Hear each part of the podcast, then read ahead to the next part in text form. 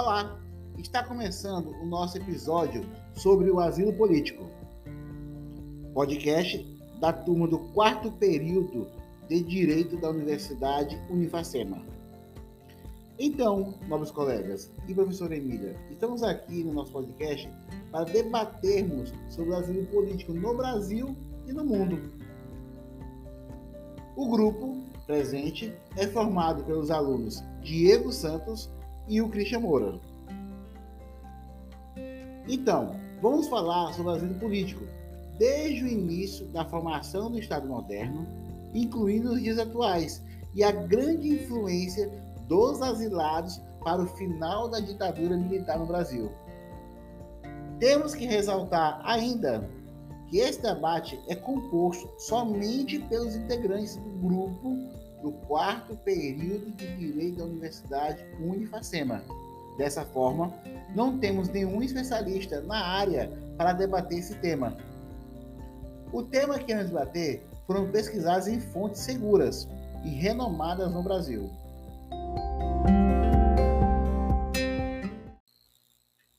Então, pessoal, asilo político é uma instituição jurídica que visa a proteção a qualquer cidadão estrangeiro que se encontre perseguido em seu território por delitos políticos, situações raciais ou sexuais, ou convicções religiosas no seu país de origem. Pode ser protegida por outra autoridade soberana, quer a igreja, no caso dos santuários medievais, quer em país estrangeiro. O direito de buscar asilo em outro Estado é garantido pela Declaração Universal dos Direitos Humanos. Vamos lá. A prática do asilo político existe, no mínimo, desde a formação do Estado moderno, cujo marco em geral é datado em 1648, quando ocorre a Paz de Westfália, que encerra a Guerra dos 30 anos na Europa. É importante também ressaltar que cabe ao Estado decidir aceitar ou não um solicitante de asilo. O direito de asilo político tem origem numa longa tradição ocidental, embora já fosse reconhecida pelos egípcios, gregos e judeus. Por exemplo, Descartes asilou-se nos Países Baixos. Voltaire na Inglaterra, Hobbes na França e assim por diante. Cada um daqueles estados outorgou a sua proteção a estrangeiros perseguidos. Segundo alguns, o surgimento no século XX de tratados bilaterais de extradição teria mitigado os efeitos do direito de asilo. Embora os estados procurem limitar a extradição prevista em tratado aos casos de crime comum, conforme leciona o jurista Francisco Rezec. Asilo político é o acolhimento pelo Estado de estrangeiro perseguido a juris por causa de dissidência política, de delitos de opinião ou por crimes que, relacionados com a segurança do Estado, não figuram quebra do direito penal Então, pessoal, não se deve confundir o asilo político com o moderno ramo do direito dos refugiados, pois que trata de fluxos maciços de populações deslocadas, enquanto o direito de asilo se refere a indivíduos, ou seja, a pessoa individual, e costuma ser otorgado caso a caso. Os dois institutos podem ocasionalmente coincidir, já que cada refugiado pode requerer o asilo político individualmente. Para entendermos melhor, temos que saber a diferença de asilado e exilado. Então vamos lá. Exilado diz-se daquele que deixou seu país voluntariamente ou compulsoriamente, de forma obrigatória. Pode ter o sentido de emigrante ou expatriado. Caso seja exilado, pedirá asilo no Paraguai. Asilado significa que recebeu asilo político recolhido em asilo. Para o estrangeiro pedir asilo político ao governo brasileiro, o mesmo deve iniciar tal procedimento na Polícia Federal, onde estarão coletadas todas as informações relativas aos motivos para o pedido. Posteriormente, o requerimento é avaliado pelo ministro das Relações Exteriores e depois pelo ministro da Justiça. Caso aceito, o asilado se compromete a seguir as leis brasileiras, além dos deveres que lhe foram impostos pelo direito internacional. Deverá atender a um dos requisitos constantes da resolução normativa número 06 de 1997, com as alterações promovidas pela resolução normativa de 91 de 2010 do Conselho Nacional de Imigração, CNIG. A possibilidade de asilo está prevista no artigo 4 da Constituição Federal de 88, que coloca o asilo político como um dos pilares que rege as relações internacionais do Brasil. Observando, não existe uma lei específica para tratar os casos de asilo, que é uma prerrogativa do Poder Executivo, por meio do Ministério da Justiça e que também é avaliado diretamente pela Presidência da República. O asilo no Brasil pode ser de dois tipos: diplomático, quando o requerente está em um país estrangeiro e pede asilo à embaixada brasileira. Territorial, quando o requerente está em território nacional se concedido, o requerente estará ao abrigo do Estado brasileiro, com as garantias e proteções devidas. Pode pedir asilo em consulado? O asilo diplomático pode ser concedido enquanto a pessoa ainda estiver em seu país, ou ao se dirigir a uma embaixada ou consulado do país da qual deseja solicitar o asilo. Se aceito, o asilado habita a embaixada ou consulado de outro país, ficando assim protegido de qualquer perseguição. Quem pode pedir asilo nos Estados Unidos? O asilo pode ser concedido a pessoas que simplesmente acabaram de chegar nos Estados Unidos ou para pessoas que já estão fisicamente no país. Você pode pedir asilo afirmativamente, aplicando para o pedido e dando início ao processo. Ou você pode pedir por asilo como uma defesa de um processo pendente de deportação. E como é feito o pedido de asilo na França? Para poder apresentar um pedido de asilo, deve, em primeiro lugar, dirigir-se à prefeitura e preencher um pedido de admissão à residência ao abrigo do asilo. Este procedimento é obrigatório a partir dos 14 anos. Deve apresentar-se rapidamente na prefeitura.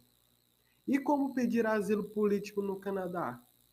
Asilo no Canadá, as pessoas fazem um pedido de asilo em um porto ou entrada de dentro do país, e a determinação de elegibilidade é feita pelo Conselho de Imigração e Refugiados. Como vimos anteriormente, houve asilo em várias partes do mundo. No Brasil também não foi diferente.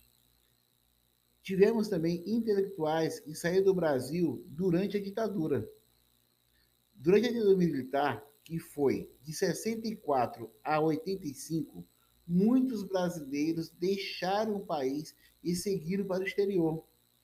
Era o início do exílio, que atingiu uma parte da população brasileira, formada sobretudo pela classe média intelectualizada.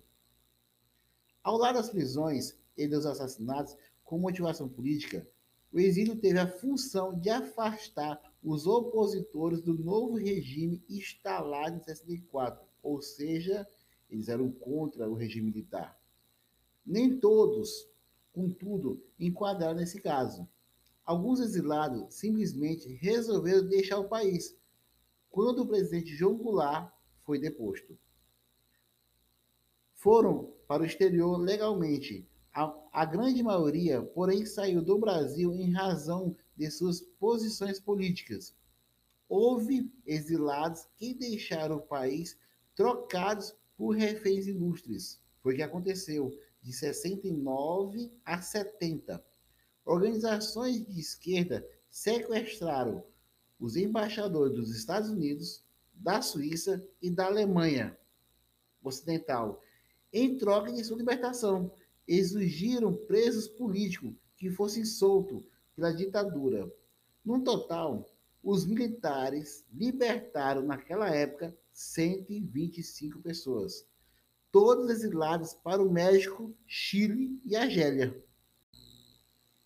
O exílio latino-americano. Na primeira fase do exílio, logo que os militares tomaram o poder em 64, os lugares mais procurados foram o Uruguai e o Chile, próximo à fronteira com o Brasil. O exílio uruguaio expressou o verdadeiro sentimento dos que haviam deixado o país, a expectativa de que a volta seria breve para os primeiros exilados, a ditadura acabaria logo, como prometera o general-presidente Humberto de Alencar Castelo Branco, que governou o Brasil de 1964 a 1965, ou então seria derrubada pelas forças de oposição. No Brasil, Leonel Brizola, por exemplo, foi um dos nomes de maior expressão entre os exilados no Uruguai. Imagina só, de lá ele organizou o movimento nacionalista de revolucionário, a chamada MNR, reunindo outros exilados e militares de baixa patentes. Dentre eles eram sargentos, cabos, marinheiros, que ainda viviam no Brasil. Quando veio o golpe, muitos deles foram afastados até das suas funções. Por isso, engajaram-se na resistência à ditadura, inclusive pelas forças das armas. Conforme a ditadura militar ia se consolidando, ficava claro que os militares iriam permanecer no poder. Para os exilados, a volta ao Brasil tornou-se uma ideia cada vez mais distante. Foi nesse momento que a luta armada contra a ditadura se intensificou. A repressão, por sua vez, aumentou. Assim, muitos militares de organizações de esquerda que pegaram em armas para lutar contra a ditadura começaram a ser presos. Vários deles seguiram para o exílio. Porém, não mais em direção ao Uruguai, mas sim para o Chile. Esse país passou a ser destino principal dos brasileiros. A experiência socialista do governo de Salvador Allende atraiu muitos militantes de esquerda. Entretanto, a partir de 73, com o golpe de Estado no Chile, tornou-se inviável brasileiros ali. Já no Uruguai, onde os militares também tomaram o poder, os brasileiros se viram forçados novamente, sobretudo, portanto, as ditaduras latino-americanas que se vinham unindo para prosseguir seus inimigos comuns, a chamada Operação de Condor. Ou seja, pelo que a gente pode entender, naquela fase, a partir do momento que o grupo socialista estava na, na parte latino-americana tendo poder, estava sendo criada um regime militar. Dessa forma, todas as pessoas foram obrigadas, onde tinha regime militar, procurar outros países que não tinham regime militar. Aí foi onde começou todo mundo procurar a Europa. E vamos lá, rumo à Europa. Começou assim a busca por novos endereços. O principal destino dos exilados brasileiros foi a França, Paris tornou-se uma espécie de capital do exílio. Alguns brasileiros também se fixaram em outros países da Europa, como Suécia, Inglaterra e Portugal.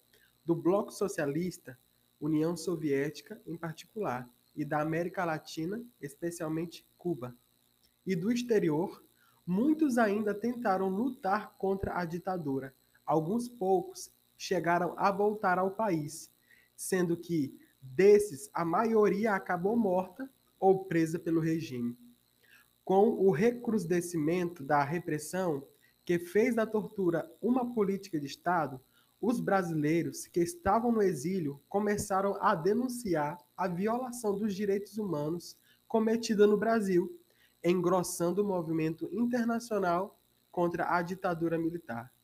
E foi assim então que a luta armada cedeu lugar à luta democrática. A revolução socialista poderia ser feita através da democracia e não apenas pela força das armas, acreditavam os exilados. Assim, quando em 1979 o governo brasileiro aprovou a Lei da Anistia, permitindo o retorno ao Brasil de todos os acusados de crimes políticos no regime militar. Dessa forma, não podemos deixar de falar dos cinco casos de asilo político mais polêmicos do mundo. Dentre eles, temos o Shen Wansheng, um dos mais conhecidos ativistas chineses. Ele era cego e pai de uma filha seu caso começou em 2005. No dia 7 de setembro, Shen organizou um movimento contra a cidade de Linfo, na província de Shandong. O movimento de protesto seria um controle exagerado da política do único filho, que permite que os, que os cidadãos chineses tenham apenas um único filho na sua vida. O caldo engrossou quando Cheng foi a julgamento, em julho do mesmo ano, por destruição da propriedade e por juntar uma multidão para atrapalhar o tráfico. O curioso é que três advogados de Shen foram detidos pela polícia e não puderam entrar no tribunal. Chen, sem defesa, foi, foi sentenciado a quatro anos e três meses de prisão ele cumpriu a pena. Foi considerado um homem livre para o governo, mas continuava sendo perseguido.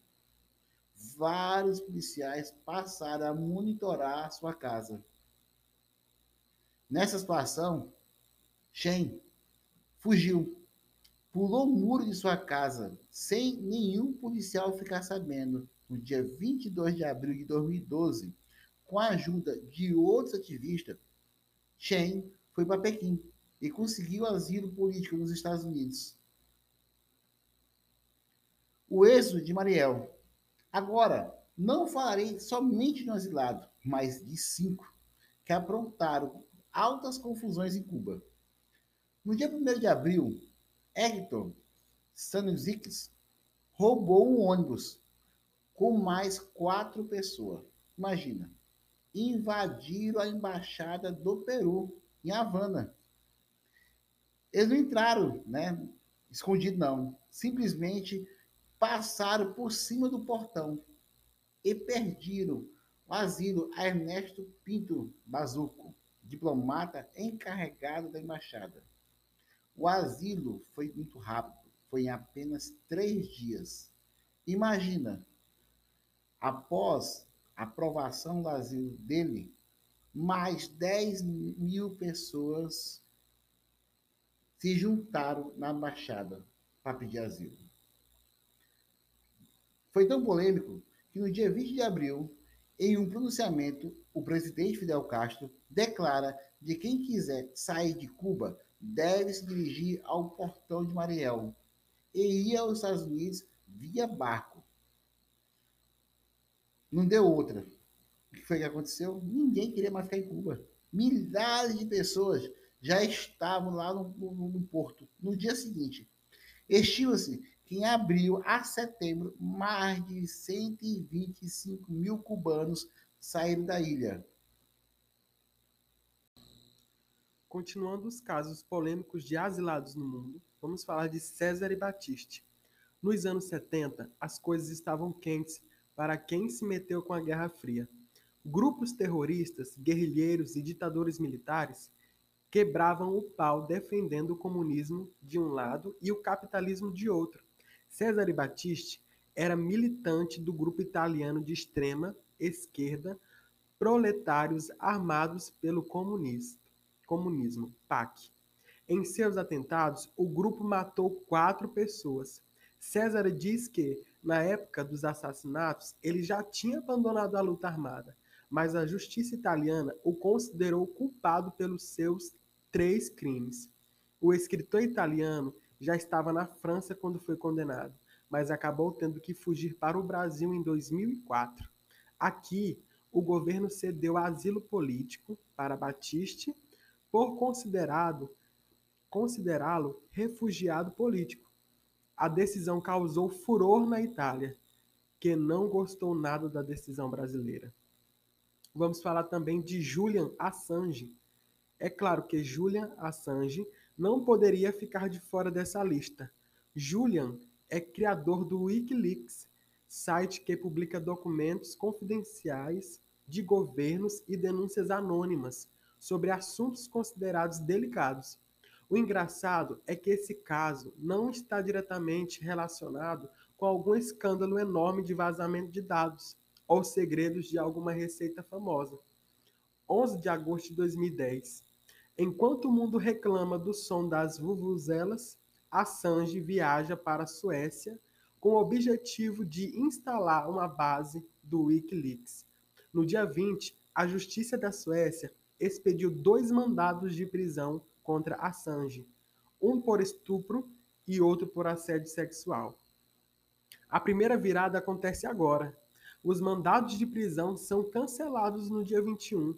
Sim, um dia depois. A promotora Eva Fini diz não acreditar que Assange tenha cometido estupro e que a investigação sobre o assédio continuará, porém sem a necessidade de um mandado.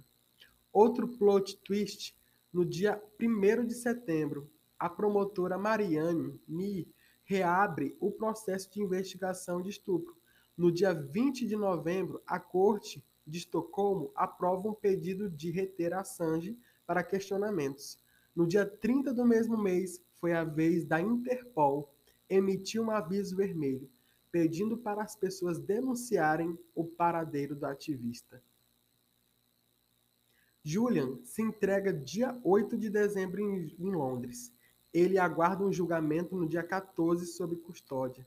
O julgamento veio e passou. Assange foi liberado após pagar uma fiança de 240 mil libras. O ministro das Relações Exteriores do Equador, Ricardo Patinho, declarou no dia 19 de junho que Assange pediu asilo político na embaixada equatoriana em Londres. O pedido foi aceito em 16 de agosto. Ricardo Patinho justificou o pedido dizendo que temia uma extradição de Assange para os Estados Unidos e uma possível pena de morte ou prisão por tempo indefinido. Hoje, Assange vive em um pequeno quarto na embaixada equatoriana e dá continuidade ao seu trabalho no Wikileaks. Vamos falar também de Edward Snowden, Snowden era um analista de sistemas trabalhando para a Boss Allen Hamilton, uma empresa de consultoria em tecnologia que presta serviços à NSA, National Security Agency, agência do governo americano que coleta inteligência e informações. O que Snowden fez foi revelar ao Washington Post e ao Guardian que a NSA coletava registros telefônicos de americanos e informações via internet, como e-mail, downloads e chats. A reação foi explosiva. Paródias e memes passaram a circular pela internet e a paranoia se instalou. Informações de que a espionagem não era feita somente nos Estados Unidos só pioraram a situação para o lado do governo. E para onde Snowden foi? Bom, o desejo dele era ir para a Islândia, um país que partilhava os mesmos valores que ele. Segundo o próprio Snowden, com o passaporte revogado, Snowden embarcou em um avião com destino a Moscou, mas ele não pôde sair da zona de transição porque não possui um visto para entrar na Rússia.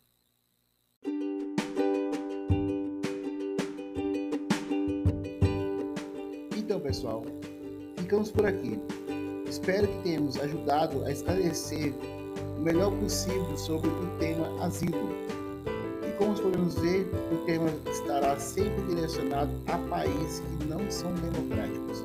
Pessoas que são contra o governo, opiniões de governo ou religião. Fica aqui um forte abraço do grupo a todos vocês. Obrigado.